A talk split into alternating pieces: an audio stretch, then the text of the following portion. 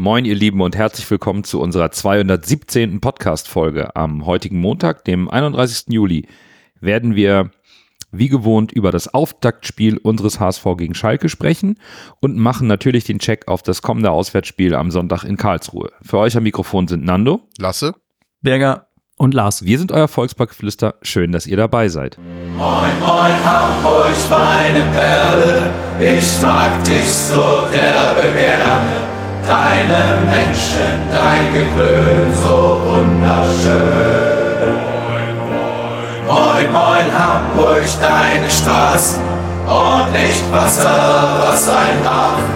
Und in hundert Jahren werde ich nicht von dir gehen.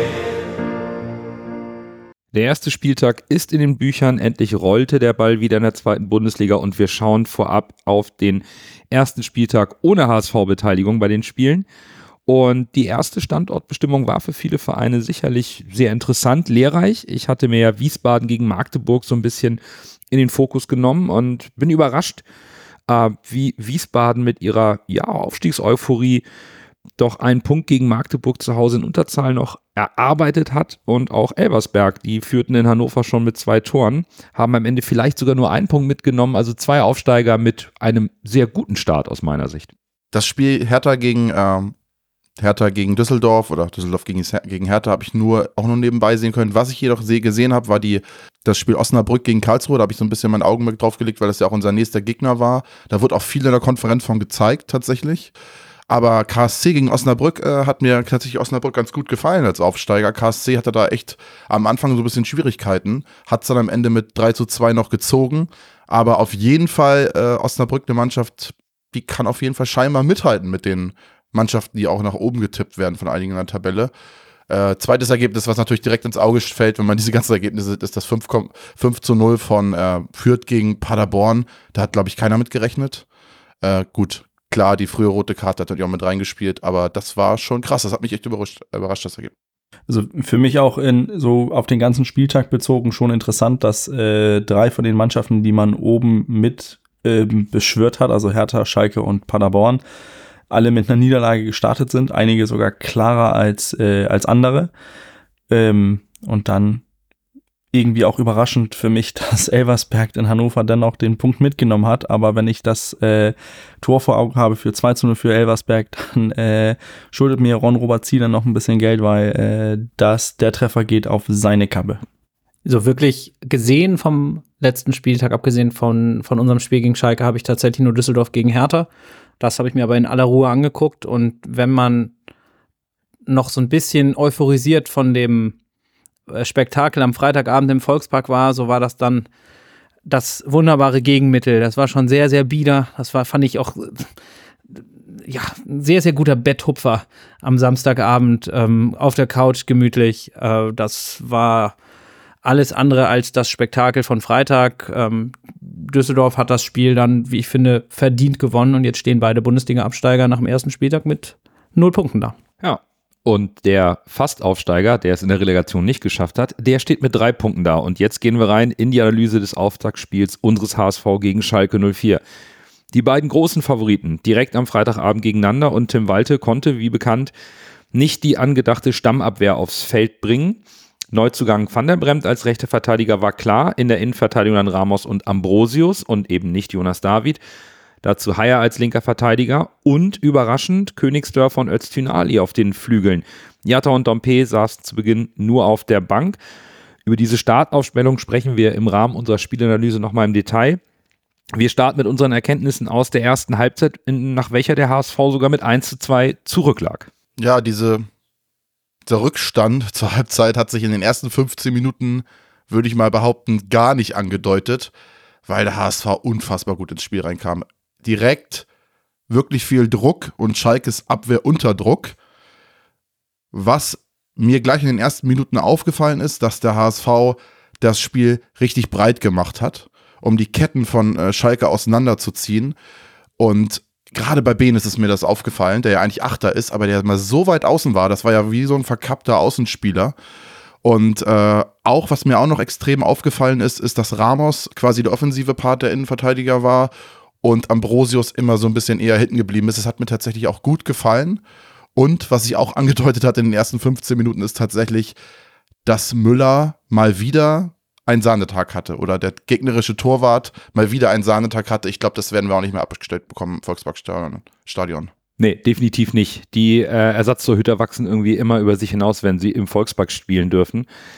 Und das, was du eben beschrieben hast, Lasse, mit dieser etwas ähm, veränderten Spielanlage, mit, mit äh, der taktischen Marschroute Schalkes Mittelfeld auseinanderzuziehen, diese, diese starke spielerische Kette, da steht für mich das 1-0 des HSV wirklich sinnbildlich für diese angepasste Spielanlage und etwas mehr Kreativität, aber im, in der offensiven Ausrichtung, nicht hinten aus der Abwehr heraus.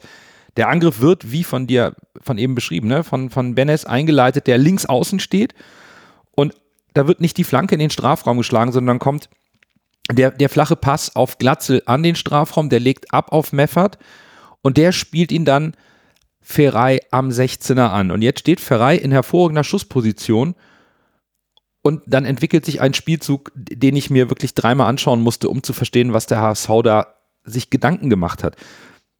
Ferrei zieht in den Strafraum rechts rüber Richtung Grundlinie, dafür schneidet Königsdörfer rein und du kriegst die Schalke Abwehr komplett aus dem Rhythmus. Und es gibt eine kleine, wenn man so bei, der, bei den Highlights auf Pause drückt, sieht man, wie alle Schalke-Verteidiger nur auf Ferrei schauen und überlegen, was der tut.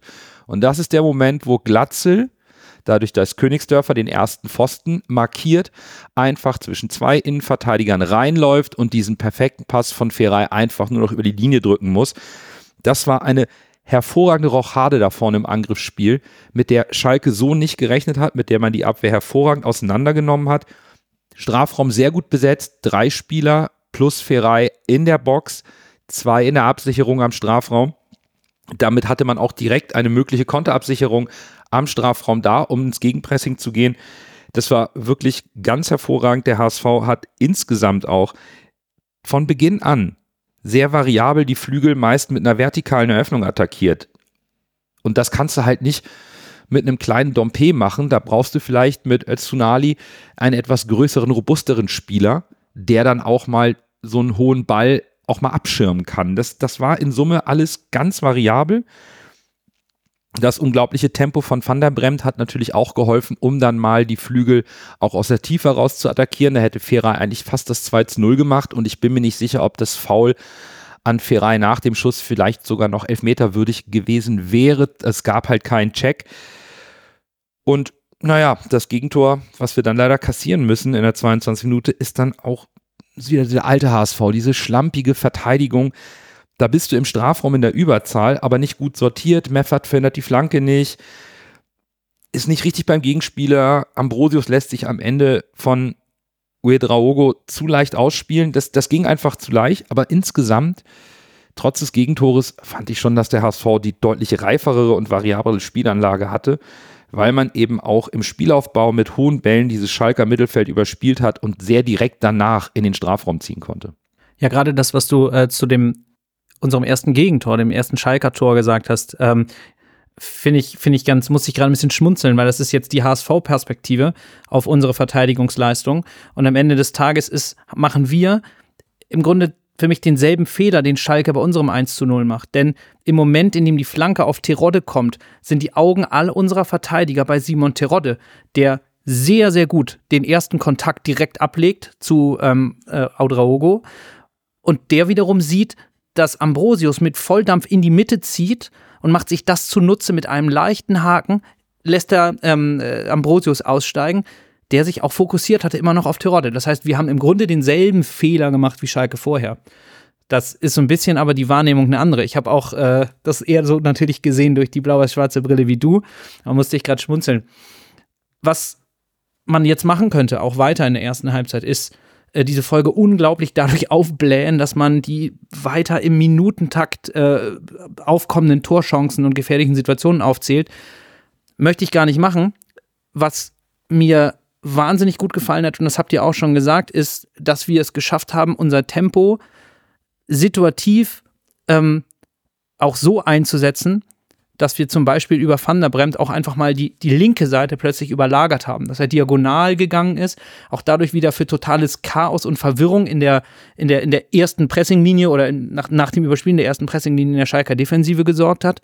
Ähm, und wir es immer wieder eben geschafft haben, fast handballartig Angriffe zu initiieren, bei denen ich das Gefühl hatte, dass jeder Einzelne, so wie ihr das schon skizziert habt, seine Laufroute, seine Wege genau kennt. Und so sehr wir gesprochen haben und auch berechtigt, kommen wir ja noch drauf, ähm, das ein oder andere äh, Bauchschmerzgefühl hatten, wenn es um unsere defensive Grundordnung geht, habe ich auch Ende der ersten Halbzeit, aber auch die Teile davor gesehen, dass unsere Laufwege offensiv wie ich finde, schon sehr gut abgestimmt waren. Gerade bei unserem, unserem ersten Tor, aber eben auch bei anderen Situationen. Ähm, wir haben irgendwie in der 30., 35. Minute noch eine Situation gehabt, wo Feray wieder aufzieht und dann flach schießt, wo äh, Marius Müller im Schalker Tor wieder grandios hält. Ähm, dann hat er noch diese Fußabwehr äh, auch wieder gegen Feray. Ihr habt es gesagt, klassischer Tor, Gästetorwart im Volkspark.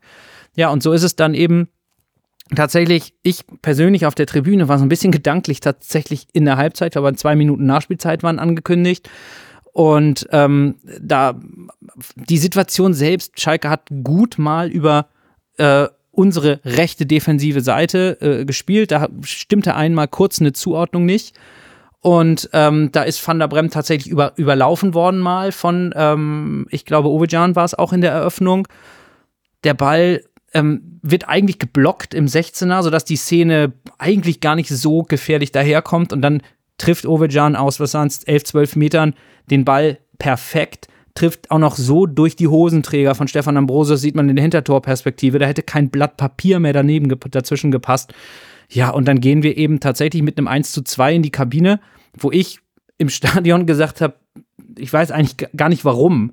Ähm, wir haben so viel Feuer auf den Platz gebracht, so viel Leidenschaft. Ja, und Schalke hat am Ende des Tages mit einer gnadenlosen Effizienz dagegen gehalten. Und das ist eigentlich auch das, das, ihr habt das ja ganz gut beschrieben jetzt die ganze Halbzeit. Also das, das generelle Bild war ja halt, dass Schalke eigentlich vor ganz, ganz großen Problemen waren. Wir, die konnten gar nicht ins Spiel finden. Unser Pressing oder das Pressing von Schalke haben wir ja mehrmals ausgehebelt mit einem, simplen 1-2-Pass, wo dann eigentlich äh, Ambrosius oftmals in die Mitte gezogen ist und das Spiel gestaltet hat plötzlich und auch den Ball nach vorne getragen hat. Auch mit Van der Bremt, der auch ein bisschen mal rechts, mal links agiert hat, dann auch mal den Ball mit reingezogen hat ins, ins Spielfeld, wie zu alten, äh, wie heißt das, äh, Douglas Santos Zeiten. Ähm, da waren so viele Variablen drin und wir haben so oft die Schalker vorne beschäftigt. Mit vier Mann haben wir vorne die, die Defensive von Schalke auf, also alle vier Verteidiger festgemacht auf der letzten Linie. Heißt, das Mittelfeld wurde durch, der, durch diese Passeröffnung von Ambrosius oder Van der Bremt, wer es auch immer gemacht hat, waren wir plötzlich in Überzahl und hatten auch massive Räume da drin zu spielen. Und das war halt der Schlüssel dazu. Und am Ende gehst du dann noch mit einem 1 zu 2 zur Pause. Äh, und dann ist mir eine Sache ist mir aufgefallen ähm, in der ersten Halbzeit.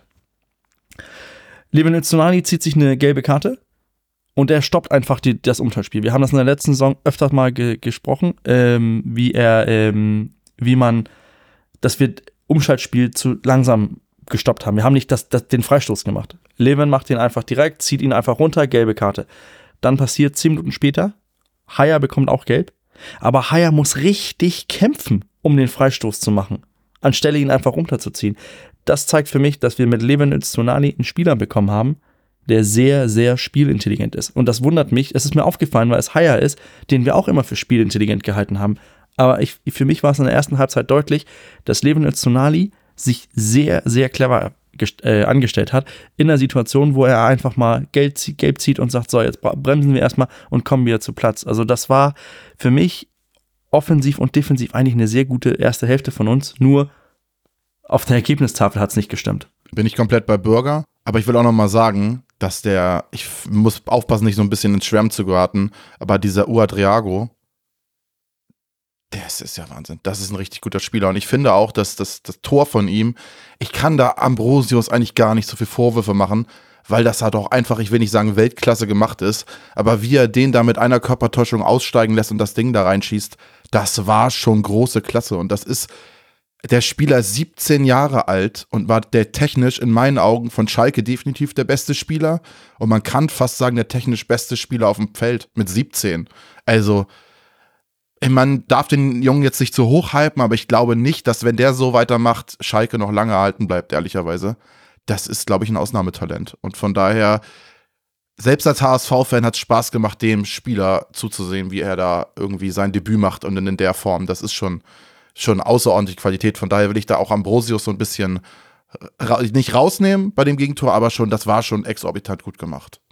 Ja, ich habe im, im Stadion vielleicht auch bedingt äh, durch den Rückstand war mir gar nicht so richtig bewusst, wie stark der HSV eigentlich die erste Halbzeit gespielt hat, weil es so getrübt war durch diesen Rückstand aus dem Nichts.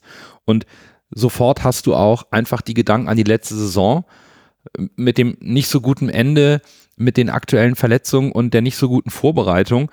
Und durch diesen Schock, den wir mit dem Rückstand da direkt vor der Halbzeit kassiert haben, habe ich mir eigentlich Sorgen um die Reaktion der Mannschaft in der zweiten Halbzeit gemacht und war so ein bisschen ratlos, kriegt die Mannschaft dann diesen Nackenschlag überhaupt wieder ja, kriegen sie sich aufgerichtet, Komm, kommen, sie, kommen sie wieder gut aus der Kabine. Wenn man sich natürlich dann im Nachgang und in Vorbereitung auf die Podcast-Folge die Highlights anguckt, dann sieht man natürlich mit einem ganz ruhigen Auge im Wissen des Ergebnisses, was der HSV eine, für eine sehr, sehr gute erste Halbzeit gespielt hat. Schalke hatte seine zwei Chancen, hat die unglaublich effizient genutzt. Der junge Bursche von Schalke hat ein tolles Spiel gemacht. Terodde hat gezeigt, dass er halt auch im höheren Alter in der zweiten Liga immer noch ein brandgefährlicher Stürmer ist, der sehr intelligent Situationen antizipiert und sehr gut löst. Aber zur Halbzeit im Stadion habe ich gedacht, boah, liegst 2-1 hinten, weiß nicht warum. Möge es bitte jetzt nicht wieder so negativ laufen, wie äh, wir das schon mal erlebt haben. So ähnlich war das Grundempfinden bei uns auch. Ähm, wir waren uns einig darüber, haben wir auch so gesehen, dass wir die nicht nur spielbestimmende, sondern eigentlich auch die Mannschaft, die deutlich zwingender nach vorne gespielt hat, war. Wir haben ja auch gesehen, schon im, im Stadion, wie breit wir unsere Offensive angelegt haben und interessanterweise, und wir kommen ja gleich in der zweiten Hälfte ähm, zum weiteren Spielverlauf und dann eben auch insbesondere mit Sicherheit nochmal zur Personalie äh, Laszlo Benesch, ähm, der in der ersten Halbzeit ganz häufig von, von außen wie eine Art Außenstürmer so, so, so ein Bogen gelaufen ist und als hätte er den, den, den, den Schalker Sechser sozusagen abgeholt und wäre dann, hätte den, den Schnittstellenlauf zwischen die Innenverteidiger so ein bisschen angeteasert. Und das hat immer wieder für, für Räume gesorgt. Wir haben aber in ein, zwei Situationen in der ersten Halbzeit gedacht, warum zieht er es denn nicht durch? war in dem Moment relativ egal, weil wir äh, die Situation dann eben anders aufgelöst haben. Aber da waren wir eigentlich ähm, guter Dinge, dass wir von unserer Spielanlage her nicht nur ähm, die, die, die, die bessere Mannschaft waren in den ersten 45 Minuten, sondern auch vom Matchplan bis dahin eigentlich die Mannschaft waren, die deren Besteckkasten besser zum Gegner passte. Unsere einzige Sorge war also weniger die wie wirkt sich das auf unsere Mannschaft auf, sondern daraufhin, wie wird Schalke jetzt mit dem 2 zu 1 im Rücken, dass sie ja verteidigen können, aus der Kabine kommen? Unsere Sorge war viel eher, dass Schalke, was weiß ich, einen zweiten Sechser dazu stellt, die Räume für uns deutlich enger macht und dass wir dann einfach wieder ein deutlich dickeres Brett zu bohren haben, als mit den großen und guten Räumen, die wir in der ersten Halbzeit bespielen konnten. Das war so ein bisschen unser, ja, ähm, ja, äh, unsere Ungewissheit die wir in der Pause hatten, wo wir sehr gespannt waren, wie es sich, wie es sich auflösen wird. Es gab ja diesen blöden Spruch, äh, Tim Walter sagt, er guckt keine Zweitligaspiele. Aber ich behaupte, das Testspiel von Schalke gegen Enschede hat er oder auf jeden Fall jemand vom Staff gesehen. Weil wir haben ja genau das letzte Folge gesagt. Ich, hab, ich hatte gesagt, ich könnte mir vorstellen, äh, so wie Enschede gegen Schalke gespielt, dass wir ein bisschen mehr Pässe aus der Tiefe spielen müssen und dass wir äh, zwischen die Schnittstollen kommen müssen, der Innenverteidiger, weil die nicht sattelfest sind. Und das ist ja genau das, äh, was Lars eben gesagt hat, das hat der HSV ja versucht, indem sie das Spiel breit gemacht haben. Und äh, das war am Ende tatsächlich auch eins der Mittel zum Sieg. Und das hat mir echt gut gefallen, weil äh, ja irgendwie das hat alles Hand und Fuß gehabt. Und äh, da kann man auch Walter in dem Fall in meinen Augen auch keine Flax, äh, taktische Unflexibilität mehr vorwerfen, weil das war, das war, das war richtig gut. Und natürlich hat Tim Walter das Spiel geguckt, das war ja kein Zweitligaspiel. Ja, exakt. Ja, und weil Tim Walter das Spiel geschaut hat, hat er zur Halbzeit auch nicht wechseln müssen und nicht wollen. Gut, Schalke auch nicht, die führten mit ihrer brutalen Effizienz. Und naja, du hast halt eine erste Halbzeit, der HSV betreibt Chancenwucher und scheitert an diesem überragenden Keeper Müller. Und dann gehen wir rein in die zweite Halbzeit, die dann für den HSV und den Volkspark doch noch zur großen Party wurde. Und ähm, da gibt es sicherlich auch einiges an positiven Aspekten. Unsere Sorgen, die ich eben mal, so, so es denn Sorgen waren, unsere Ungewissheit aus der Halbzeitpause, hat sich im Grunde genommen zu Beginn der zweiten Hälfte ebenso schnell in Wohlgefallen aufgelöst wie die Anspannung vorm Spiel. Wie griffig werden wir ins Spiel gehen? Ist unsere Mannschaft bereit und da und hat die, hat die, hat die nötige, nötige Härte für, für ein Punktspiel? Die Antwort ist in beiden Fällen ja. Ähm, sie war da und sie hat in der zweiten Halbzeit auch genau das weitergemacht, was sie in der ersten Halbzeit gemacht hat. Und Schalke hat nicht den Bus geparkt und jetzt plötzlich ein 2 zu 1 Führung verwaltet, sondern im Grunde genommen war das Spiel weiterhin. Es ging hüben wie drüben. Das Spiel hat, und das war mein Empfinden im Stadion und auch im Real Life, nach einer spektakulären ersten Halbzeit einfach nochmal an Tempo zugelegt und es gab keine Verschnaufpause. Es ging hin und her, es war hüben wie drüben es war dasselbe Bild und es war nach wie vor für mich der HSV, der zwingender war, der die bessere Mannschaft war. Allerdings, das gehört auch ganz wichtig dazu, ähm, hat Schalke auch immer wieder Nadelstiche jetzt gehabt. Ähm, so war es Terodde, der, ich weiß jetzt, äh, das waren so viele Szenen, nicht, dass ich das jetzt verwechsel. Er hat ja einmal ein Abseitstor geschossen, was zu Recht aberkannt wurde. Und dann hat er aber auch eine Szene, wo er eine, eine, eine Hereingabe, wo er an Heuer Fernandes scheitert. Auch das war ganz knapp abseits. Ähm, eine dieser beiden Szenen ähm, war unmittelbar vor, ähm, vor der Elfmeterszene, die dann zum 2 zu 2 geführt hat. Das heißt mit anderen Worten, dieses Spiel stand auf Messerschneide, es ging immer hin und her und wenn es blöd läuft aus HSV-Sicht, steht es plötzlich 1 zu 3. So war es aber so, dass ähm, Robert Glatzel immer wieder ähm, nicht nur in der Spitze agiert hat, das ist mir nach der Pause noch doller aufgefallen als in der ersten Halbzeit. Wir haben irgendwann ähm, relativ zu Beginn der, der ersten Halbzeit plötzlich gesagt, guck mal, da gab es irgendwo in der eigenen Hamburger Hälfte ein, ein, ein Duell um den Ball zwischen Glatzel und Terodde. So, und das war irgendwie, Robert Glatzel hatte noch mal mehr Schaum vorm Mund und hat noch mehr Angriffe initiiert und war im wahrsten Sinne des Wortes dann irgendwann für Schalke nicht mehr zu halten, beziehungsweise eben nur noch zu halten. Denn als, ähm, ich weiß gar nicht mehr, von wem das Anspiel kam, ähm, er sich quasi seine, seine, so eine, seine Auftaktbewegung macht, rausdreht aus dem, aus dem Gegenspieler, hat ihn ähm, Ibrahim Sissé eben äh, kurz, kurz gehalten. Das war ein kurzer Griff an die Hose. Und das hat äh, Robert Glatze einfach, ja, angenommen. Ich glaube, so kann man es sagen. Das ist für mich völlig unstreitig ein Elfmeter, weil eben diese Auftaktbewegung gestört wird vom, vom Verteidiger. Ja, und so ähm, lag der Ball halt auf dem Punkt. 55., 56. Minute und Laszlo Benesch eiskalt vom Punkt, auch da ganz kurz so ein Schauer in den Rücken runtergelaufen gehabt, wenn man den Marius Müller vorher gesehen hat, aber das war ein toller Elfmeter. Ähm, der Volkspark kocht, äh, die Torhymne läuft und gefühlt war sie kaum ausgeklungen. Da war es schon wieder ähm, Laszlo Benesch, der ähm, dann das 3 zu 2 gemacht hat und das gehört irgendwie auch, finde ich, irgendwie direkt zum zweiten Tor dazu. Da war dieser Wille da, diese Gier da, das war das Publikum da und ähm, das 3 zu 2 für den HSV ist auch wieder aus dem Spiel heraus, beziehungsweise aus einer Standardsituation, aber einer Standardsituation von Schalke.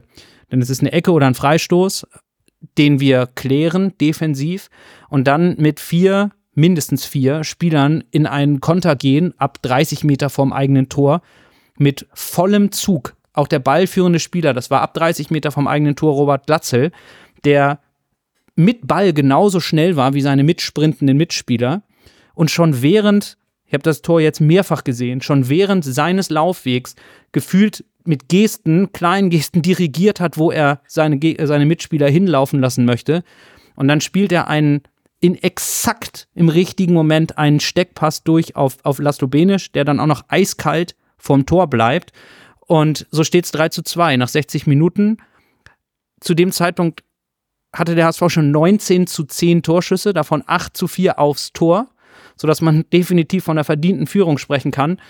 Was ich sogar bezeichnend fand noch an dem 3 zu 2, wenn man sich das in der Wiederholung anschaut, in dem Moment, wo Glatzel den tollen Pass auf Benisch spielt, geht er auf die Knie und hadert mit der Situation, weil ich glaube, es war Königsdörfer, einen für seine, für Glatzels äh, Blicke völlig falschen Laufweg gemacht hat und er eigentlich viel lieber Königsdörfer auf Außen hätte laufen, laufen sehen und er denkt in dem Moment, damit erstickt jetzt diese, diese, diese Torchance.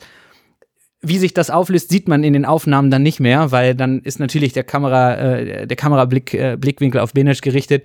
Aber auch da ähm, finde ich schon mal unser spielender Mittelstürmer ähm, Robert Glatzel, der Angriffe initiiert, der letzte Pässe spielt und im Zweifel auch trifft. Ähm, wir waren 3-2 vorne und der Volkspark hat gekocht. Und meine Erwartungshaltung war danach eigentlich, vor allen Dingen, weil wir im eigenen Stadion so einen Konter gefahren haben, dass es jetzt vielleicht eine etwas ruhigere Phase gibt, wo der HSV das Spiel etwas besser kontrollieren kann, weil Schalke gemerkt hat, der HSV kann sowohl aus dem Spiel heraus attackieren und Druck aufbauen, als eben auch, wenn Schalke in unsere Hälfte kommt, sehr gefährliche Konter setzen. Aber leider immer noch diese kleinen Abstimmungsprobleme unserer Defensive und Schalke bleibt oder blieb eiskalt. Es ist dieser eine kleine Fehler im Spielaufbau durch äh, Tsunali. Dann sieht Ramos nicht so gut aus, weil er in die Situation nicht wach genug ist und Terodde viel zu viel Platz lässt. Der Pass ist sensationell in die Schnitte, in die Schnittstelle. Terodde lässt sich nicht zweimal bitten, dann steht es halt wieder 3-3. Und das war wieder so ein Nackenschlag, wo ich gedacht habe, ah, das ist so ärgerlich, weil du eigentlich dieses Spiel jetzt gerade in den Griff bekommen könntest, dann kassierst du wieder durch einen blöden initialen Fehler im Spielaufbau in der eigenen Hälfte eine Situation für Schalke, die sie sonst eigentlich nicht bekommen hätten. Und ohne diesen Gegentreffer hätte das Spiel vielleicht eine ganz andere Dynamik bekommen. Ist natürlich jetzt alles konjunktiv. Es, es war einfach ärgerlich, weil im Grunde das Spiel des HSV, auch in der zweiten Halbzeit aus der Abwehr heraus, mit schnellen Bällen ins Zentrum, über die Flügel, diese vertikalen Bälle, diese Variabilität, das hat mir so gut gefallen. Wir hatten eine Genauigkeit von über 50 Prozent bei langen Bällen in der zweiten Halbzeit. Das würde ich ganz gerne hier auch nochmal hervorheben, weil das eigentlich gar nicht unser Spiel war bisher. Und wir in der Sommerpause in der Lage waren, hier vielleicht auch mit den neuen Spielern und mit einer angepassten Spielidee ein solches Element so schnell gelernt haben, um dem Gegner wirklich weh zu tun. Und das hat mir sehr gut gefallen. Aber durch das 3 zu 3 flacht es dann ganz kurz ab, so bis zur 75 Minute. Da waren beide Mannschaften dann ganz kurz mal am Luft holen für die letzte Viertelstunde, mussten sich ein bisschen sortieren und es deuteten sich dann natürlich auch die ersten Wechsel bei beiden Mannschaften an. Ja, wo du von Dynamik sprichst, aus Stadionsicht wirkte Schalke für mich ab der 75. Minute irgendwie tot und paralysiert. Also, ich habe es nochmal im Real Life gesehen, das Spiel am Fernseher wirkte, wirkte es nicht ganz so krass im Fernsehen im Real Life, aber im Stadion dachte ich, boah, was ist da denn jetzt los? Weil Schalke, also da kam ja gar nichts mehr. Und klar, das hat natürlich auch mit der roten Karte von CC zu tun in der 71. Minute, dass dann natürlich auch ein bisschen das Gedankenkarussell angeht, oh, wir sind ein Mann weniger und äh, der HSV wirkte auch für mich irgendwie, korrigiert mich, wenn ich das irgendwie falsch stehe, körperlich deutlich fitter als Schalke. Und quasi jeder Angriff des HSV in dieser Phase war ja, war ja gefährlich. Also der hätte fast aus jedem Angriff vom HSV hätte ein Tor fallen können. Und äh, der HSV hat Schalke so richtig hinten eingeschnürt. Äh, natürlich auch durch den, äh, durch Jatta und Dompe, die dann nochmal von der Bank kamen. Das ist natürlich auch eine Waffe dann. Äh, und für mich wirkte das so, dass Schalke definitiv das 3 zu 3 mitnehmen wollte und irgendwie gar nicht mehr richtig auf Sieg gehen wollte, weil sie gemerkt haben, dass sie an dem Tag die schlechtere Mannschaft sind. Und es ist lustig, dass Lars das vorhin das Wort auch ge äh, äh, genannt hat. Ich habe ja auch geschrieben, man konnte die Gier des HSV auf das Tor förmlich greifen. Natürlich schwang auch so ein bisschen die Angst mit als Zuschauer im Stadion, ne, dass der angeschlagene Boxer auch so ein Lucky Punch landet und dann, ja, Terodde seine Qualität nochmal zeigt äh, der dann raus war, aber äh, irgendein anderer Spieler von Schalke dann auch irgendwie noch einen reinmurmelt und wir dann Ende sagen, ja, eigentlich hätte man das Spiel hoch gewinnen können und verliert dann trotzdem. Aber das ist ja eigentlich nicht so gekommen. Allein um das nochmal zu unterstreichen, wie überlegen wir in der letzten Viertelstunde waren, ne? Da hätte Muheim in der 81. Minute das Tor des Monats schießen können. Der Latenkracher, wenn der reingeht, das wäre also ein Traumtor gewesen. Aber leider nicht. Leider auch der Kopfball von Glatz in der 83. nicht. Meffert leider auch nicht in der 88. Und äh, die einzige Chance, die mir in der Phase von äh, Schalke einfällt, war das Tor von Lasme. Wenn er den natürlich besser trifft, äh, wird es gefährlich, aber den, äh, macht Haya Fernandes auch gut den Winkel äh, kur äh, äh, kurz und hält ihn.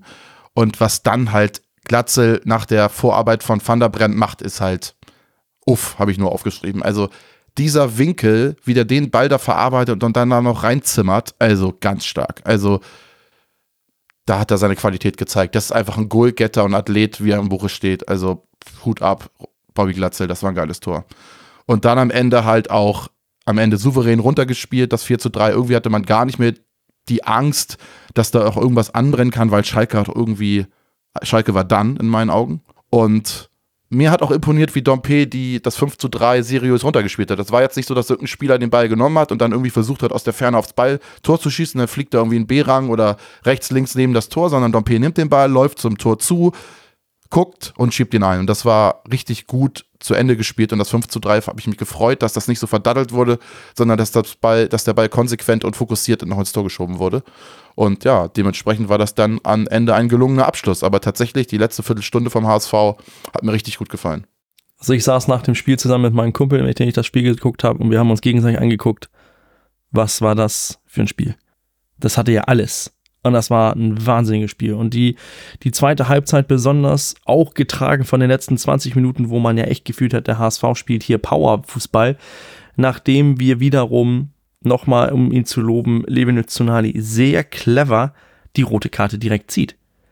Gefühlt guckt er noch kurz, es ist Cissé, ich weiß, dass es, er eine gelbe Karte hat, rennt vor ihn rein, Cissé kann nicht anders, rennt ihn in die Hacken, gelb-rot, perfekt rausgeholt das war, das sind einfach, das, das ist einfach, zeigt einfach aus meiner Sicht von Spielintelligenz, dass wir so einen Spieler haben, der auf der einen Seite die, die clevere gelbe Karte zieht, wenn er es muss, und zweiten und andersrum die gelbe Karte beim Gegner zieht, weil er weiß, ich, hier habe ich vielleicht ein Umschaltspiel, aber hier, ich kann gelb-rot ziehen, mache ich. Eiskalt. Und, und wie der HSV das mit dieser Überzahl und diesen über, über, was soll man sagen, über, Übernahme im Spiel umgegangen ist, immer wieder aufs Tor gegangen ist. Man war irgendwie, das Tor lag ja irgendwie in der Luft, obwohl man in der 88. Minute noch, noch 3 zu 3 stand. Das Gefühl war, wir werden noch ein Tor machen. Und immer wieder ist man angerannt, angerannt, angerannt. Und wenn das nicht von, dann hat man äh, Ferrari rausgenommen, dann, kann, dann ist es einfach von, von Van der Bremt gekommen. Man hat so viele Möglichkeiten, so viele Spieler haben sich angeboten. Du kommst Du, du wechselst da in Muheim rein, der direkt nach zwei Minuten auf dem Platz äh, gegen, die, gegen den Pfostener Latte donnert, wo ich auch gedacht habe, ey Leute, das, wir haben jetzt auf der linken Seite, haben wir das eingewechselt, was letzte Saison fast zu 90 Prozent der Spiele zusammen gespielt hat. Das war auch eine Demonstration von der Qualität im Kader, wenn man so bedenkt, was wir in der zweiten Halb Halbzeit Schalke geboten haben. Schalke hat in der zweiten Halbzeit nicht viel auf den Platz bekommen, weil wir einfach diesen, dieses massive, diesen massiven Druck, den wir uns ja wünschen durch, durch Walter und im, im Volksparkstall, das haben wir einfach zu 100% ausgenutzt. Die wurden flach gedrückt. Dann sprechen wir über die Qualität im Kader und kommen nochmal zurück zur, zur Startaufstellung, weil für uns war klar, dass die Flügelzange von Beginn an aus Jatta und Dompe bestehen würde. Und Tim Walter bringt aber die beiden Konkurrenten Königsdörfer und Öztunali von Beginn an. Und ich finde, das ist ein sehr guter Einstieg auch in die Diskussion rund um das gesamte Spiel, weil Tim Walter hat damit eine ganz andere taktische Variation eingebracht, Bürger. Und damit war für, also für uns einfach nicht zu rechnen, dass er direkt zu Beginn eigentlich die beiden Spieler bringt, wo man eher gedacht hat, die brauchen vielleicht noch ein bisschen oder auch ein Königsdörfer und, und Tsunali müssen sich vielleicht noch finden im Kader? Also für mich ist das ja halt wiederum, wenn, man, wenn wir auch über die Neuzugänge gesprochen haben, wir haben Neuzugänge geholt, die halt deutliche Stärken haben. Die haben Spitzkompetenzen, die wissen, was die können.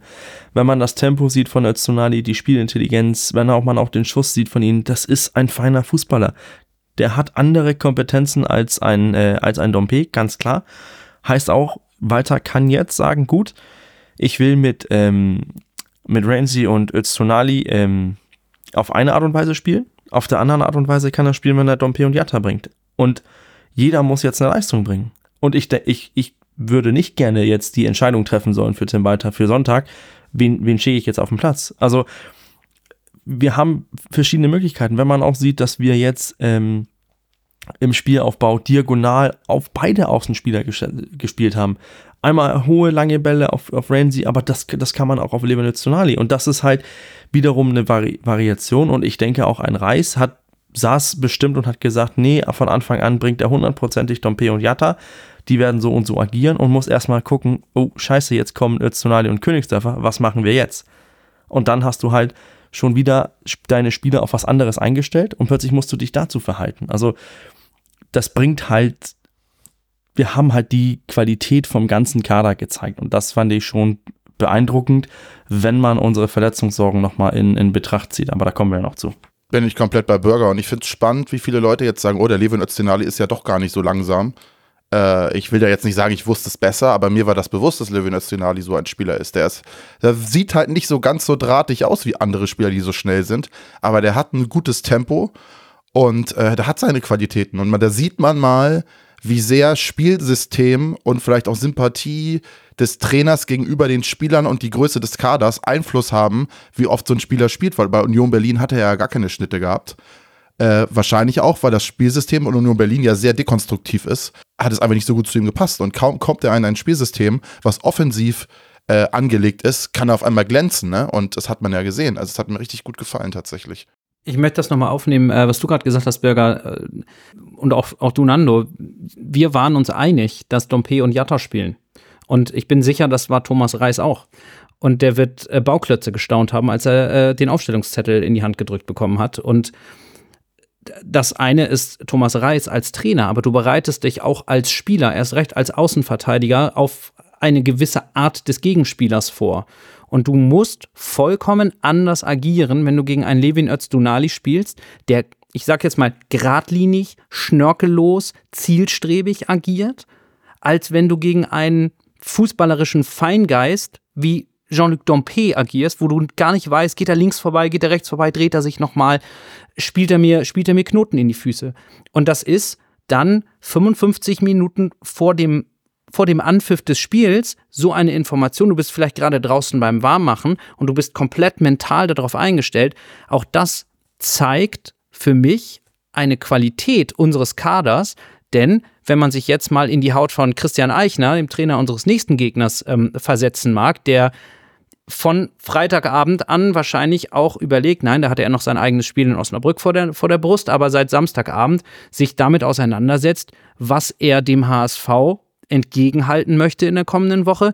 Ja, herzlichen Glückwunsch, da möchte ich nicht tauschen. Und genauso wenig als Außenverteidiger des KSC oder irgendwo anders. Und das ist für mich eigentlich der Augenöffner, den ich erlebt habe am vergangenen Freitag im Volkspark, dass wir uns nicht nur, ich sag jetzt mal, punktuell auf einzelnen Positionen verstärkt haben, sondern dass wir unsere, unseren, unseren offensiven Besteckkasten, um das, um das äh, Wort hier nochmal äh, zu bringen, einfach um wirklich verschiedene Optionen ergänzt haben. Und wenn ich mir jetzt beispielsweise mal vorstelle, dass ein Levin Öztunali und ein Bakariata gemeinsam in der Startelf stehen, die dann vielleicht sogar noch die Seiten mal variabel bespielen, der eine mal links, der andere mal rechts, dann sind wir deutlich schwerer auszurechnen in unserer offensiven Art zu agieren, als wir das in der Vorsaison waren. Ja, und für mich spiegelt die Aufstellung das wieder, was Tim Walter auch angekündigt hat. Er hat in der Vorbereitung gesagt, seinen Spielstil etwas modifizieren zu wollen.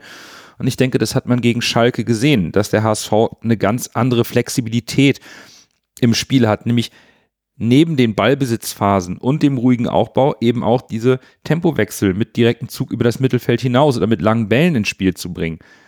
Walter hat sich also, glaube ich, schon in Rücksprache mit seinem Team Gedanken darüber gemacht, wie man sich vielleicht jetzt auch mit der gewachsenen Qualität und neuen Spielertypen im Kader auch etwas besser auf Gegner einstellen kann und somit auch in der Aufstellung flexibler ist und nicht mehr nur auf das reine Tempodribbling von Jatta und Dompe setzt, sondern jetzt alle Möglichkeiten, also das komplette Besteck irgendwie benutzen kann. Und wenn man dann auch sieht, wie mit Ramsey und Levin auf dem Flügel, das sind ja wirklich ganz andere Spielertypen und die sind auch taktisch flexibler. Dompe und Jatta sind reine Außenspieler. Die kleben an der Seitenlinie. Jatta macht über sein Tempo und seine Ausdauer, Dompe über seine Dribblings. Damit machen sie die Gegner wahnsinnig und spielen sie auch müde. Ramsey und, und, und Levin haben halt mehr Facetten, sind körperlich vielleicht auch ein bisschen robuster, können auch im Zentrum spielen. Dadurch haben wir auch gesehen, wie Benes dann mal ganz links rausgeht, Van der Bremt dann aus der Tiefe die Flügelposition bedient und wir eine ganz andere Überladung im Spiel haben, nicht mehr rein nur auf dem Flügel, sondern jetzt auch über die gesamte Spielbreite, auch im Zentrum. Und ein Ferrei, der sich dann komplett frei entfalten kann, weil die Abwehr sich nicht auf einzelne festgesetzte Positionen konzentriert, die du halt bei Jatta und Dompe mit ihren Stärken hast. Und das hat den Konkurrenzkampf im Kader mit Sicherheit auch um ein ganzes Stück verschärft, weil Tim Walter sicherlich auch in der Kommunikation nach innen sagt, ich stelle so auf, wie es vielleicht auch mal zum Gegner besser passt. Und gegen Schalke ist ihm das mit dieser Aufstellung aus meiner Sicht wirklich hervorragend gelungen. Und es ist ja noch nicht mal nur die Startaufstellung, von der wir reden, sondern es gibt uns eben auch Optionen und Möglichkeiten, auf den Spielverlauf zu, zu reagieren. Wenn ich mir vorstelle, auch da wieder mich in gegnerischen Verteidiger reinversetze, der es vielleicht schafft, mit körperlicher Härte, mit Physis einen Levin Öztunali für 45, vielleicht für 60 Minuten aus dem Spiel zu nehmen und er kriegt plötzlich von jetzt auf gleich einen Jean-Luc Dompe vorgesetzt, da kommt er mit der gleichen physischen Art zu spielen überhaupt nicht weiter. Das heißt, wir, wir verlangen auch unserem Gegner mehr ab, wenn wir diese Karten weiter so spielen. Und das ist etwas, das macht mich sehr, sehr, sehr hoffnungsvoll für unsere offensive Durchschlagskraft in dieser Saison. Und dann sprechen wir aber leider noch über die Defensive, die leider Lücken gezeigt hat. Robert Glatzel hat direkt nach dem Spiel gesagt, dass drei Gegentore nicht passieren dürfen. Und da stimme ich grundsätzlich zu. Und insbesondere beim ersten und dritten Gegentor ging es für Schalke viel zu leicht, obwohl man natürlich auch Schalkes Qualität respektieren muss. Gar keine Frage. Aber für mich fehlte die ordnende Hand in der Abwehr, auch wenn Ramusch und Ambrosius alles reingeworfen haben. Aber es war irgendwie schon zu spüren, dass da die Abstimmung nicht passt und dass da eben der Wortführer irgendwo fehlte. Wir wissen halt noch nicht, wann Sebastian Schonlau, Hatzikadunic wiederkommen. Macht euch das Sorgen jetzt trotz der offensiven Leistung? Bevor ich auf etwaige Sorgen eingehe, einen Gedanken zurück, den du gesagt hast, nämlich es war offenkundig, dass die ordnende Hand fehlte. Das habe ich ja ein Stück weit auch so gesehen, aber auch dadurch natürlich hervorgehoben, dass wir drei Gegentore kassiert haben. Ich würde bei dem bei der Betrachtung der Gründe für unsere Gegentore tatsächlich vielleicht das dritte Gegentor glatt ein bisschen ausklammern, weil es wieder dieses klassische, es war ein Fehlpass in einer Situation, in die der, die wir eigentlich in der Vorwärtsbewegung waren. Und dann hast du im Zweifel noch, in dem Fall war es, glaube ich, Ramos, der sich unglücklich verhält, aber das war kein, ähm, kein Gegentor, was aus einer nicht abgestimmten Abwehr entstanden ist, sondern aus individuellen Aussetzern, im Zweifel zwei. Ähm, die anderen beiden Tore, ja, da fehlte eine ordnende Hand. Nichtsdestotrotz bin ich unbesorgt, ähm, wenn wir in den kommenden Wochen auch weiter mit Ramos und Ambrosius in der Innenverteidigung spielen müssen. Warum ist das so?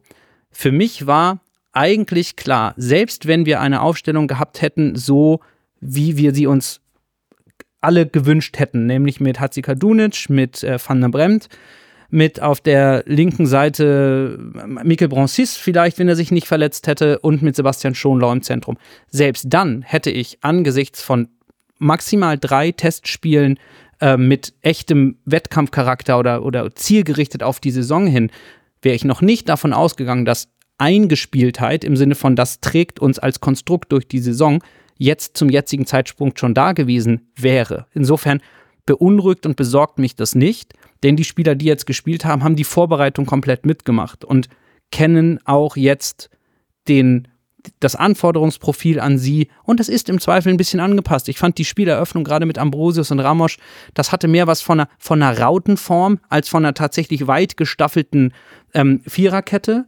Und auch das sind kleinere Anpassungen, die dann auf die individuellen Spieler so ein bisschen eingehen, auf Stärken und Schwächen. Und Insofern, die Rückkehrer werden kommen und sie werden wahrscheinlich sukzessive kommen, sodass wir Puzzlestück für Puzzlestück einfach eher noch an Stabilität hinzugewinnen. Und wenn uns der Rückgriff auf unsere Aufbereitung der Offensive eins zeigt, dann auch wenn wir mal drei Tore kassieren, was, wo ich voll bei Robert Glatzel bin, das ist egal, ob zu Hause oder auswärts, definitiv zu viel, dann sind wir, egal gegen welchen Gegner in dieser Liga, in der Lage, ein Tor mehr zu schießen. Ich möchte absolut nicht, dass das das Credo des HSV-Spiels ist. Egal wie viele wir kriegen, wir schießen halt eins mehr. Das kann es nicht sein, das wird langfristig nicht zum Erfolg führen, weil Defensive einfach der, der absolute äh, Basisstein für erfolgreichen Fußball ist.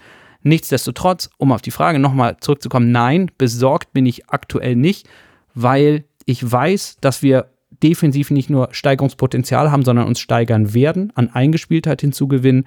Das gepaart mit der Offensive bin ich von überzeugt, ähm, dass wir da gut aufgestellt sind. Ich verstehe schon den Ansatz mit den drei Toren. Das ist zu viel, ganz klar sollten wir besser vermeiden.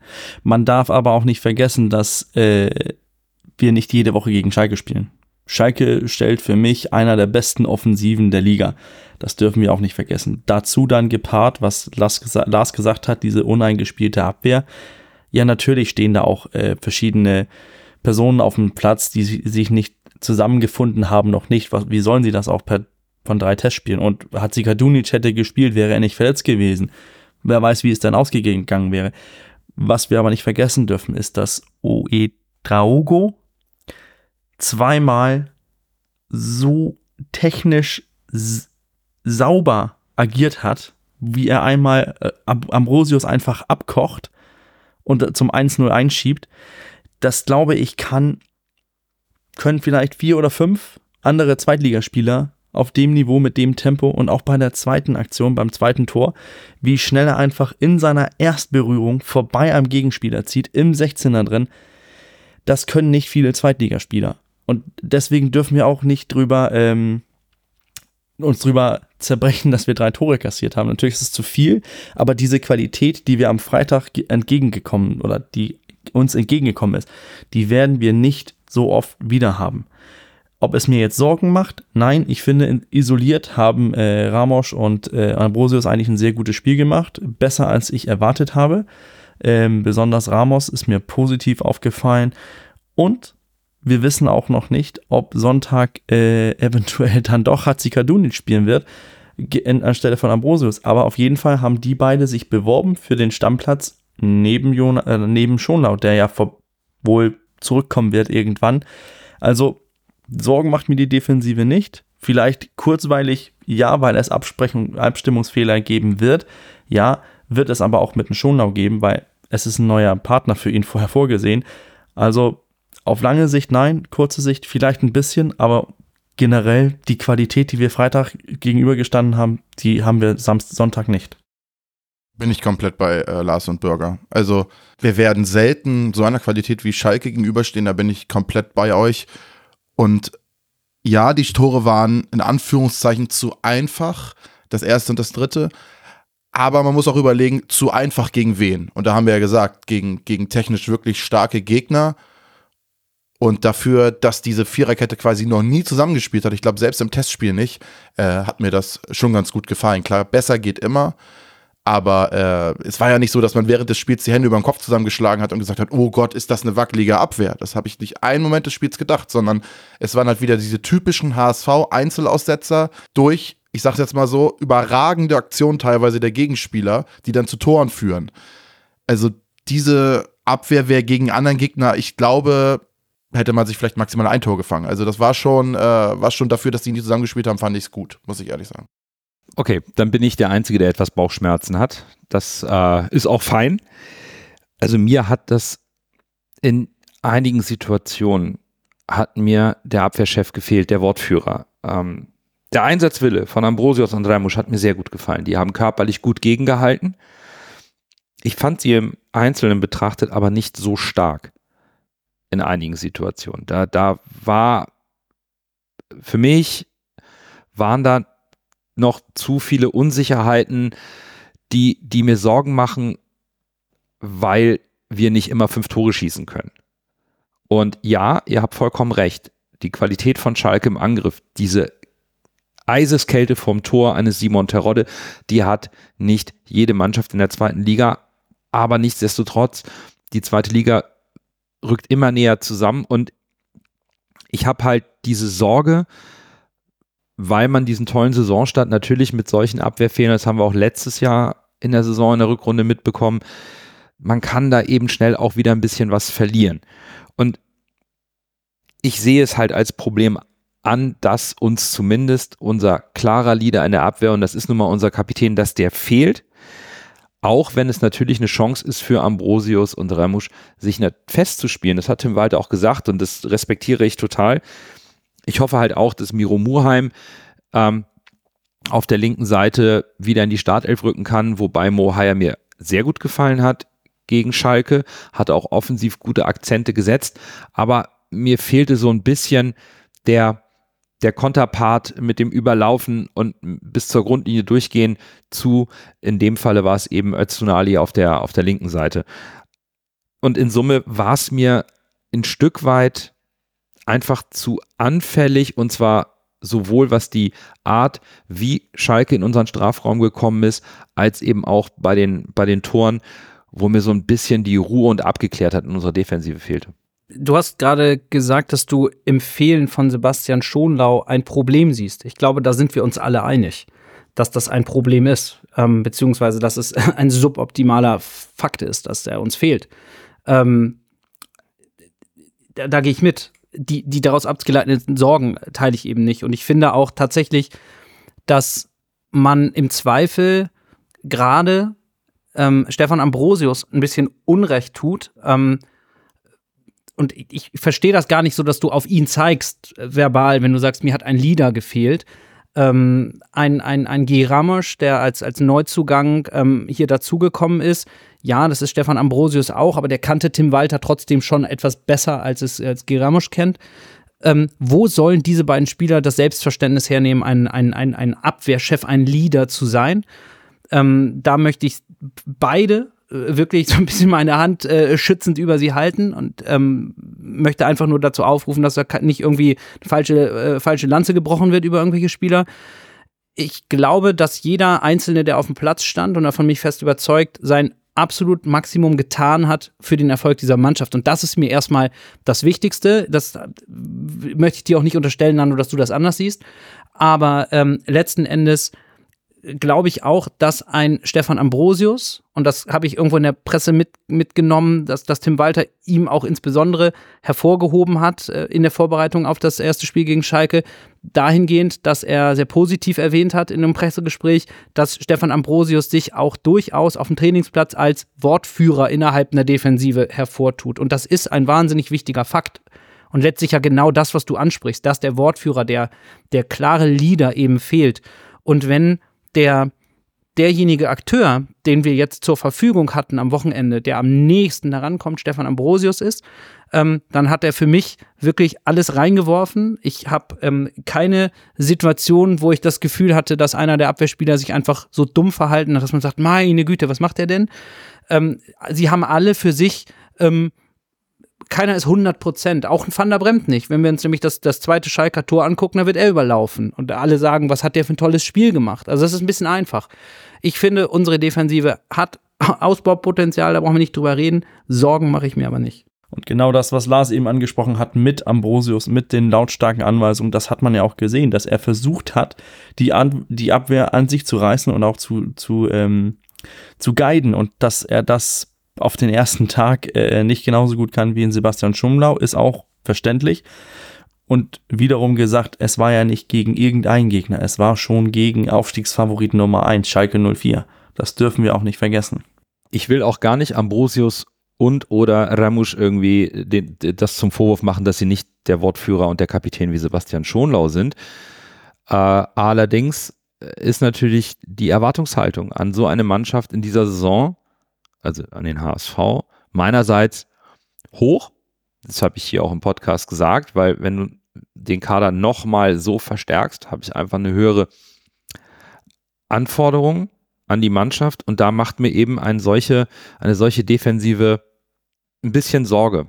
Einfach nur, weil wir mehr können und weil du eben nicht weißt, wie, wie es laufen kann. Vielleicht bin ich da einfach zu übervorsichtig oder noch vorbelastet aus der Vorsaison den ganzen Fehlern, die uns da passiert sind. Das ist absolut möglich. Ich möchte weder Ramusch noch Ambrosius in irgendeiner Art und Weise einen Vorwurf machen. Die haben alles gegeben, haben diverse Situationen sehr gut geklärt. Es war einfach dieser Eindruck im Stadion, wo ist der Abwehrchef, der Turm, der mit Händen und Füßen klar dirigiert, um vielleicht ein bisschen Ordnung reinzubringen in den Phasen, wo Schalke eben die Lücken gefunden hat. Auch wenn wir weiterhin respektieren, es war Schalke 04.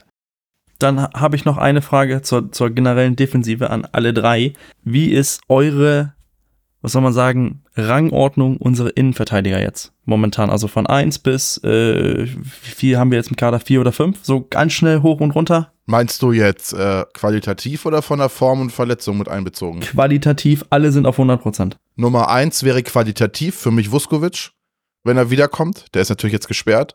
Und insofern er wieder an alte Form anknüpft, ohne Frage Vuskovic. An Nummer zwei Schonlau. Ich glaube, dicht gefolgt von Hatzi Kadunic, dann Ramos und dann Ambrosius. Ich fand Ramos überraschend gut gegen Schalke. Und dann David, ehrlicherweise. Und das ist nämlich mein Punkt, Lasse. Ich weiß jetzt nicht, äh, Lars und Nando, um, nicht um das um die Länge zu ziehen, aber das ist nämlich mein Punkt. Ein Jonas David, der in der ganzen Rückrunde gesetzt war als unser fester Innenverteidiger, ist äh, auch bei mir, Lasse, ich glaube, ich habe dieselbe Ordnung wie du, ist momentan auf Platz 6 gerutscht. Das zeigt schon, wie unsere Defensive qualitativ gestärkt worden ist. Und die gilt es dann, diese Stärke dann auch natürlich zu beweisen, auch ohne den Kapitän. Und das schauen wir uns dann im nächsten Spiel an, je nachdem, wie es dann aussieht.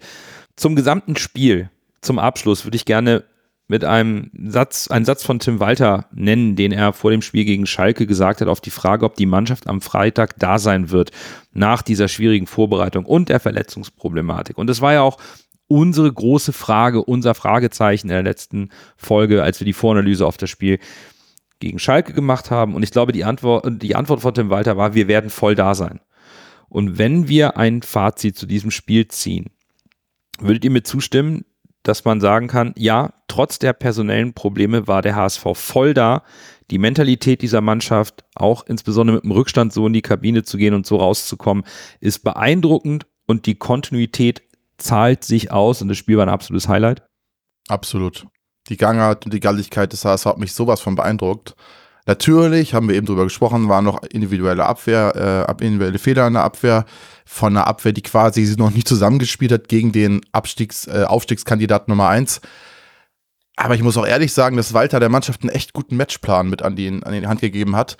Irgendwie wirkte der HSV für mich so irgendwie flexibler. Man hat mehr lange Bälle geschlagen, man hat den Ball auch mal weggeschlagen. Alles das, was von der Presse kolportiert wurde in der Vorbereitung, wurde in diesem Spiel, ich will nicht sagen perfekt umgesetzt, dann hätte man keine Gegentore gefangen, aber richtig gut umgesetzt. Und trotzdem war weit das System zu erkennen. Das fand ich spannend. Ich habe schon gesagt, also aus Scheiß könnte man sagen, das war so ein bisschen, wenn man es Englisch aussprechen will, Flexible Water Ball. Das war echt, ich will nicht sagen, das war eine Weiterentwicklung des Walterballs und ich hoffe, dass das so bleibt, aber das ist meine Hoffnung. Wenn wir so spielen und Walters System trotzdem so klar erkennbar ist, aber wir trotzdem so variabel bleiben, dann äh, ist das eine echte Weiterentwicklung. Dann kann äh, Walter da echt nochmal ein Zeichen setzen an die Leute, die sagen, äh, er spielt immer die gleichen Stiefel. Auch an mich tatsächlich. Ich bin ja auch äh, diesbezüglich, äh, kritisiere ich ihn ja auch ab und zu. Also wenn das so bleibt, dann äh, habe ich da echt große Hoffnung auch ans taktische System. Äh, und ich muss ehrlich sagen, was auch Schalke so ein bisschen den, den, das Genick gebrochen hat tatsächlich. Ich weiß nicht, ob das jetzt so extra gewollt war von, von Walter oder ob das jetzt quasi ineinander gespielt hat. Dieses Eins gegen Eins Verteidigen oder Manndecken von Schalke über den ganzen Kader. Das hat halt Walter durch die, in die Breite ziehen des Spiels sowas von ausgecoacht. Da hat Walter in meinen Augen Reis ausgecoacht, indem er, wie gesagt, das Spiel so breit gemacht hat, dann durch das Mann, zu Mann gegen Mann verteidigen die Spieler mitgehen mussten und dadurch halt die, die Räume äh, auch in den Halbräumen aufgerissen wurden und zwischen den Schnittstellen. Das war, das war gut, gut gespielt. Doch genauso der typische Dreieraufbau gegen Ferro, äh, von Ferro mit den äh, beiden Innenverteidigern. Und dadurch ist Schalkes Pressing auch größtenteils fast quasi verpufft, also war gar nicht vorhanden. Von daher äh, taktisch schon, schon echt gut. Ich habe nichts inhaltlich groß mehr zu dem Spiel dazuzufügen, was nicht schon gesagt worden war. Ähm, also, kleines interner vielleicht. Wir haben eine interne äh, äh, Chatgruppe natürlich, wo wir in Vorbereitung auf solche Podcasts auch uns austauschen. Und äh, da ist die ähm, Sorge hochgekommen, dass das, wenn man sich an den Highlights orientieren möchte, eine Mammutfolge geben äh, könnte. Und ähm, ich muss ja nicht sagen, wer es war, aber äh, da kam einfach der Vorschlag, man kann das ja auch einfach mit einem Wort zusammenfassen, geil. Und das mache ich hiermit einfach. Das war geil am Freitagabend. Dann haben wir noch ein kleines Schmankerl zum Abschluss und irgendwie total passend zu diesem fantastischen Fußballabend. Es war eine zufällige Begegnung zwischen Lasse und Toni nach dem Spiel beim Aufbewahrungscontainer für die Taschen an der Süd. Toni ist YouTuber und betreibt den Kanal Marathoni Fußballshop, auf welchem er vor allen Dingen Videos von seinen Besuchen bei Fußballspielen und insbesondere der Stimmung macht. Also der reist da durch und schaut auch Champions League und all sowas. Und wir haben nach dem Spiel noch mit Toni gesprochen und er hat uns eine kleine Nachricht zukommen lassen über seine Eindrücke von der Stimmung am Freitagabend im Volkspark. Toni, lieber Toni, vielen Dank auch für dein Feedback an uns und deine Eindrücke zur Stimmung im Volkspark, die haben wir hier für euch alle mal aufbereitet. Podcast meets YouTube. Ähm, war nett mit euch zu plauschen, das Bier nach dem Spiel. Und zur Stimmung, war für mich ja ähm, eins der Highlights auf jeden Fall in der Bundesliga. Ähm, für mich gehört das Stadion und die Fans äh, gehört zur Bundesliga, genauso wie der Support der Schalke war, war überragend. Ähm, war ein tolles Spiel, acht Tore. Ich denke, wenn dann keine gute Stimme auf, keine gute Stimmung aufkommt, wann dann? Ein Gradmesser finde ich auch immer, ist die Stimmung auf der Gegengeraden und die war sehr gut. In vielen Stadien geht da nichts und ähm, ja, ein Hexenkessel kann nur entstehen, wenn es im weiten Rund, ähm, rund geht. Und das war gegeben. Ähm, natürlich dann auch mit dem Finish hinten raus für Hamburg eine tolle Sache. Ich wünsche euch viel Erfolg für die Saison. An den Fans kann es nicht liegen. Die sind erstligareif. Macht weiter so mit eurem Podcast und bis bald mal wieder. Ciao, ciao.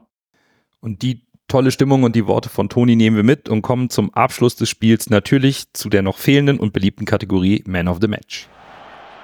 Dann erst Groh, der den Ball übernimmt, halblinke Position zu Mackert. Er sollte schießen, 25 Meter am ersten frei. Schuss auf das Tor. Tor! Tor! Ein herrlicher Treffer. Ein wunderbarer Treffer. Angeschnitten, der Ball fliegt da unhaltbar rechts ins Eck.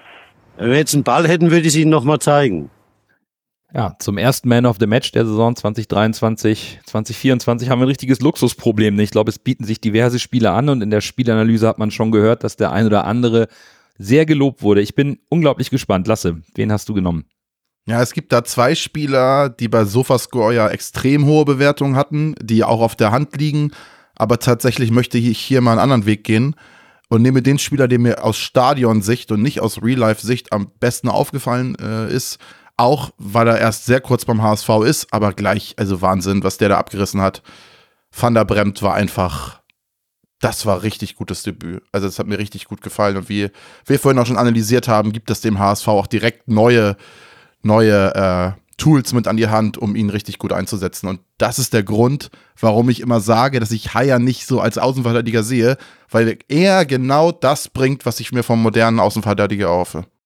Ja, ich kam ähm, einfach nicht drum herum, dann den Spieler zu nehmen, der, glaube ich, die beste Sofascore-Bewertung bekommen hat, weil er mir im Stadion schon als, das war, weiß ich nicht, wahrscheinlich das beste Spiel, was ich von einem Mittelstürmer im Dress des HSV in den letzten zig Jahren gesehen habe und das ist Robert Glatzel. Das war, das war erstligareif, was Robert Glatzel gespielt hat. Als Spielmacher mit Abschluss außerhalb des 16ers, zwei Toren und den Chancen Wucher an der einen oder anderen Stelle möchte ich ihm verzeihen, wenn man vier Scorer und Konter einleitet mit so einem Tempo Bobby Glatzel.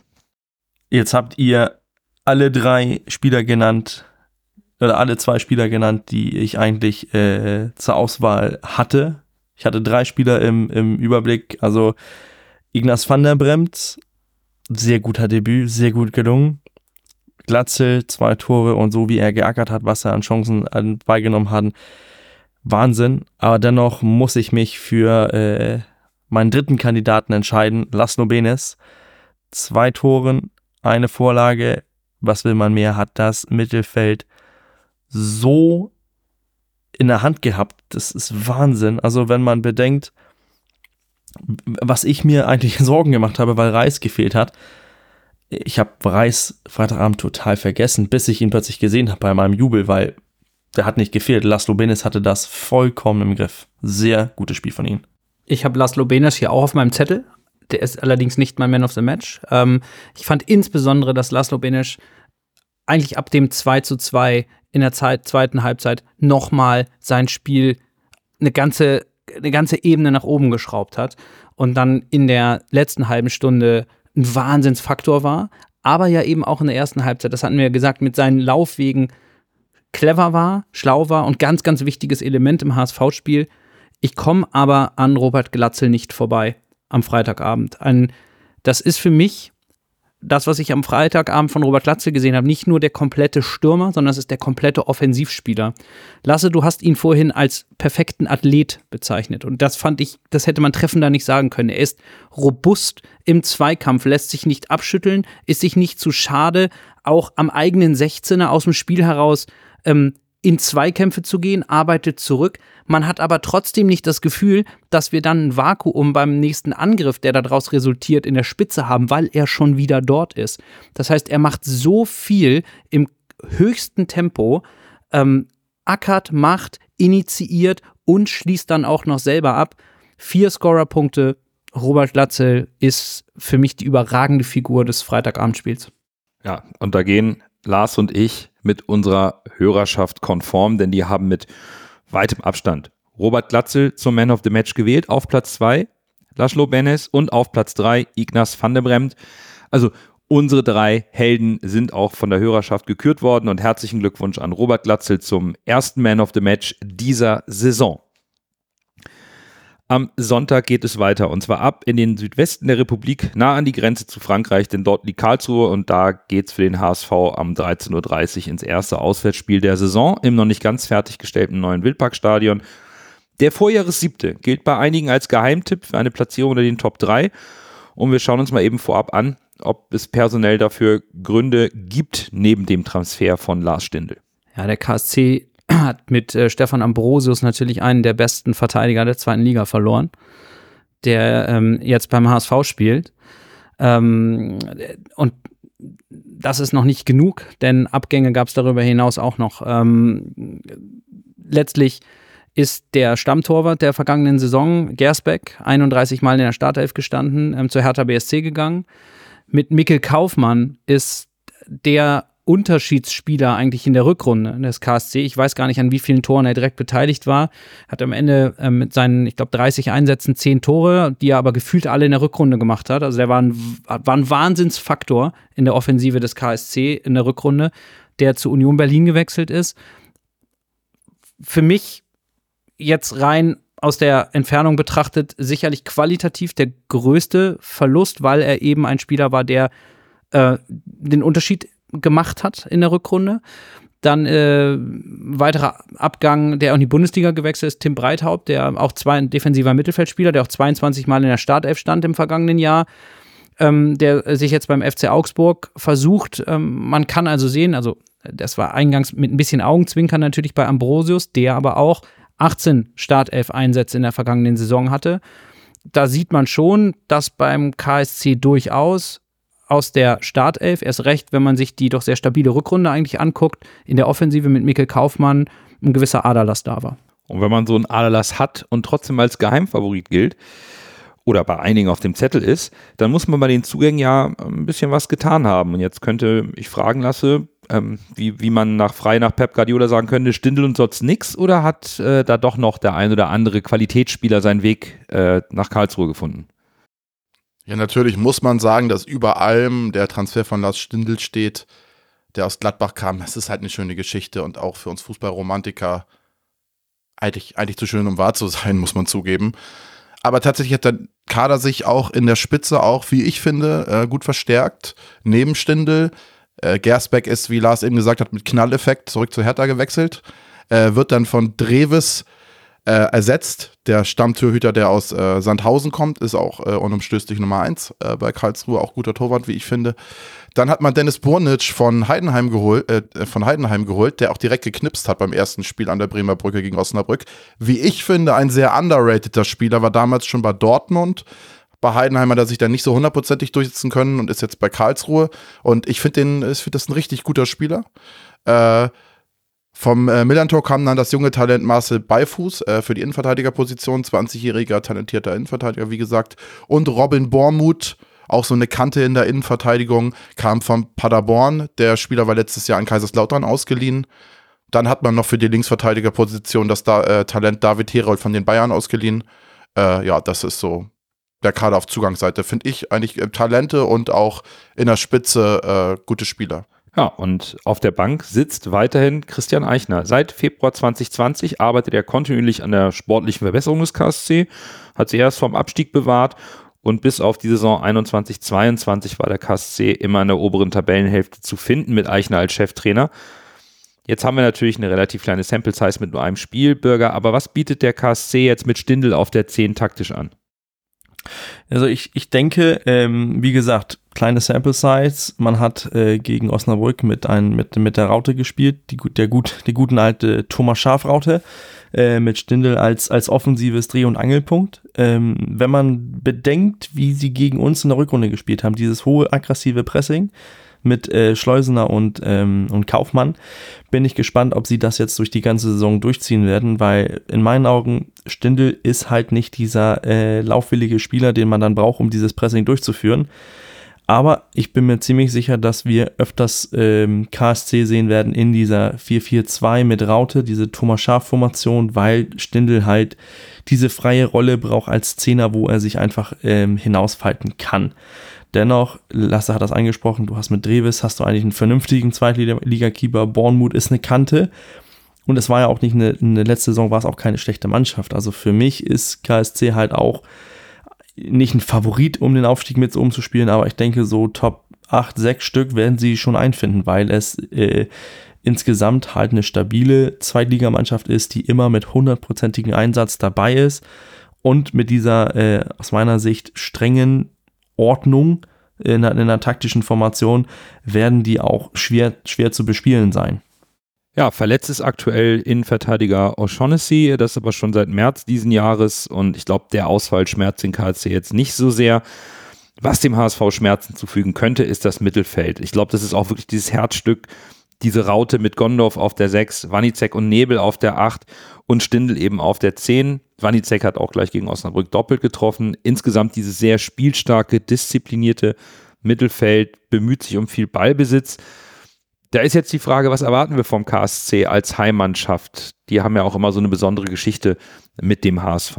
Ja, vom Grundsatz her würde ich tatsächlich auch wieder einen Gegner erwarten, der selber den Anspruch hat, äh, dem Spiel seinen Stempel aufzudrücken, ähm, uns direkt zu stressen, äh, in unserem Spielaufbau bereits direkt zu stressen. Nun ähm, hat äh, der, der Trainer Christian Eichner im, im, im Podcast beim HSV, wo ich tatsächlich, das möchte ich direkt dazu sagen, nur die äh, Überschriften Zitatkarre gelesen habe, äh, wohl auch die Aussage getroffen, gegen den HSV werde es wieder wild. Ähm, was dann ein bisschen auch vielleicht einen Matchplan erahnen lässt, der dann eher dem gleicht aus dem letzten Spiel ähm, im Wildpark, wo wir ja im Nachgang konstatieren mussten, dass uns der KSC genau dort wehgetan hat, wo man uns zum damaligen Zeitpunkt eben am dollsten wehtun konnte. Insofern ähm, bin ich gespannt, wie stark wir direkt wieder bereits in unserem Aufbauspiel unter Druck gesetzt werden. Ich erwarte das aber schon sehr hoch, dass wir ein hohes Anlaufen erleben. Wenn wir aber jetzt auch wieder den Bogen spannen zu dem, was wir vom HSV am vergangenen äh, Wochenende ähm, dargeboten bekommen haben, dann halte ich uns durchaus für resistenter, weil wir eben eine größere Bereitschaft haben, auch mal einen langen Ball zu, selber zu spielen und ihn vor allen Dingen eben auch festmachen und verarbeiten zu können. Insofern erwarte ich eigentlich ein Spiel, was für einen neutralen Zuschauer äh, definitiv wieder äh, eher Spektakel bieten kann, als ein Langweiler zu sein. Und ähm, ich bin aber eigentlich guter Dinge, dass wir das, das, das Rüstzeug mitbringen, um ähm, eben eine hohe Pressinglinie auch zu überspielen und dann definitiv gegen einen Gegner treffen werden, der uns Räume bietet, wenn wir es einmal geschafft haben, das hochanlaufende Mittelfeld ähm, aus, der, aus der Gleichung zu nehmen. Also ich, ich, ich, erwarte eigentlich auch, dass der KSC mit, mit dieses hohe Pressing auf uns zugehen wird, mit, mit dieser vollkommen, äh, was soll man sagen, Hals über Kopf äh, wie die das im, im, im äh, in der Rückrunde getan haben, weil das ja funktioniert hat für sie. Die haben das Spiel ja gewonnen. Äh, dennoch denke ich auch, dass man vielleicht nach dem Schalke-Spiel ein bisschen anders agieren wird, weil man gesehen hat, dass der HSV sich jetzt nicht zu schade ist, einfach dieses hohe Pressing mit einem langen Ball ähm, überspielen und weil man jetzt auch mit Öztunali und auch Königsdörfer auf den, auf den Flügel gesehen hat, dass man halt die Möglichkeit hat, solche Bälle auch festzumachen und das wird halt dann wiederum die, den, den Kopf von Christian Eichner ein bisschen zerbrechen. Also wir können ja, wir kennen ja Walter, wir können bei uns bleiben. Also für Eichner, denke ich, gilt nur eine Sache und das ist Attacke, Attacke, Attacke, weil es hat letztens funktioniert, wieso sollte es dieses Mal nicht funktionieren? Ich tue mich äh, super schwer, das einzuschätzen, weil für mich ist beides möglich. Entweder spielen, versuchen sie uns Parodie zu bieten, oder sie stellen sich wieder hinten rein und versuchen uns auszukontern, was schon mal gegen uns geklappt hat. Äh, und das andere hat auch schon mal geklappt. Es ist jetzt immer, es ist eine Ansichtssache und ich tue mich wirklich schwer, da irgendwie zu sagen, wie ich, glaube ich, jetzt gegen den HSV spielen würde, gerade nach diesem Schalke-Spiel. Ich kann mir aber ehrlicherweise nicht vorstellen, dass sie sich komplett hinten reinstellen, auch weil sie jetzt zu Hause spielen, im fast fertigen neuen Stadion. Ich glaube nicht, dass sich der KSC die Blöße gibt und äh, nur kontern wird. Das glaube ich nicht. Ja, ich kann mir einen Konter Spiel beim KSC auch nicht wirklich vorstellen. Dazu fehlt mir auch ein bisschen die, die Fantasie, mit welchen Spielern sie uns kontern wollen. Ich komme halt zurück auf, auf, auf die Sorgen, die ich eben mit unserer Defensive habe, insbesondere wenn der KSC wirklich versucht, uns so zu stressen, wie im Rückspiel, wenn sie uns mit dem Vierer-Mittelfeld und den beiden Stürmern anlaufen, weil so sattelfest ist unsere Abwehr nicht, die ist noch nicht eingespielt, da ist vielleicht auch noch nicht die Sicherheit im Aufbauspiel da. Das konnte man auch gegen Schalke an der einen oder anderen Stelle merken. Und das könnte vielleicht, das ist vielleicht die Sollbruchstelle, die, die der KSC attackieren wird. Oder davon bin ich überzeugt, dass sie es so machen werden. Auf der anderen Seite kriegen wir vielleicht Miro Muheim zurück für die Startelf. Dann hast du auch nochmal einen gelernten Linksverteidiger da. Auch das ist wieder ein Stück weit mehr Stabilität in der Defensive. Ich bin aber sehr gespannt, wie der KSC versuchen wird, das Offensivspiel des HSV zu unterbinden, ohne aus ihrer Ordnung rauszugehen, weil sie eigentlich uns über die Flügel nicht so richtig verteidigen können. Ich meine, dass ähm, Jung auf der rechten Seite nicht mehr der schnellste ist und auch Heise auf der linken Seite ist jetzt nicht unbedingt der Sprintstärkste. Also wir haben schon genug Waffen, um den, HS, äh, um den KSC zu attackieren, aber wir sind natürlich auch noch nicht so gefestigt in der Rückwärtsbewegung oder in der Defensive, um eben nicht vielleicht auch bei der doch sehr guten qualitativen Offensive des KSC da beim Pressing auch äh, in die Bredouille zu geraten. Und dann können wir eigentlich zum Abschluss der Folge noch gemeinsam einen Blick auf die restlichen Partien des zweiten Spieltages werfen. Es wird weiter Standortbestimmungen geben. Mannschaften, die ihr erstes Spiel verloren haben, wie eben Schalke, Hertha und Nürnberg, wollen zu Hause schnell den Kurs korrigieren. Und insbesondere Samstagabend mit Schalke gegen den FCK dürfte es ein tolles Spiel zweier spielstarker Mannschaften werden. Ja, und dazu eben ja auch Paderborn, ähm, die sich äh, in der Woche wohl erstmal gewaltig schütteln müssen, nachdem sie da ja, unfreiwillig 90 Minuten in den Schleuderkrank geraten sind am Rohenhof am vergangenen Wochenende. Ähm, ja, die müssen jetzt einfach zeigen, dass das ein Ausrutscher war, wenn sie nicht direkt so ein bisschen ihren Anspruch und insbesondere halt auch dem, was ihnen landläufig zugetraut wird, hinterherrennen wollen. Und mit Osnabrück haben sie es nicht einfach. Die haben zwar das erste Spiel gegen den KC zu Hause verloren, allerdings, Lasse, du hattest das vorhin gesagt, dabei alles andere als enttäuscht. Und ähm, da werde ich mal drauf schauen, ähm, wer da vielleicht nach zwei Spielen mit dem Rücken an der Wand steht. Ich finde, das Spiel St. Pauli gegen Düsseldorf wird auf jeden Fall wieder ein Kracher. Und ich bin auch gespannt auf Fürth, ob das jetzt ein Ausrutscher gegen Paderborn war oder ob Fürth tatsächlich positiv gesehen so gut in Form ist und jetzt äh, auch Kiel weghaut. Also irgendwie habe ich das Gefühl, bei Fürth, mh, hm, wenn ich mir das so im ersten Spiel angesehen, das sah schon sehr gut aus. Von daher mal gucken.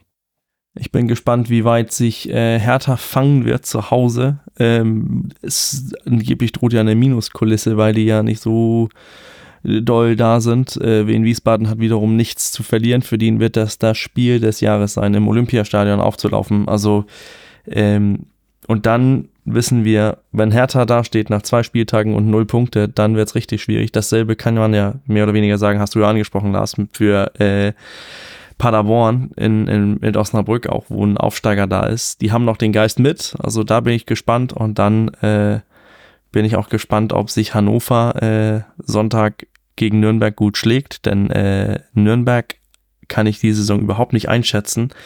Hannover habe, sehe ich ja oben vorne mit bei, aber das kann auch wieder auch eine lange Saison werden für, für der Club. Ja, wir werden mal sehen, wie sich unsere Tabellentipps im Laufe der Hinrunde denn so einruckeln und äh, wer dann wirklich seine PS auf die Straße bekommt. Das soll es jetzt aber für diese Woche gewesen sein. Danke, dass ihr wieder reingeschaltet habt. Wir hören uns wie gewohnt nächste Woche wieder. Bis dahin, bleibt gesund und nur, nur der, der HSV. HSV.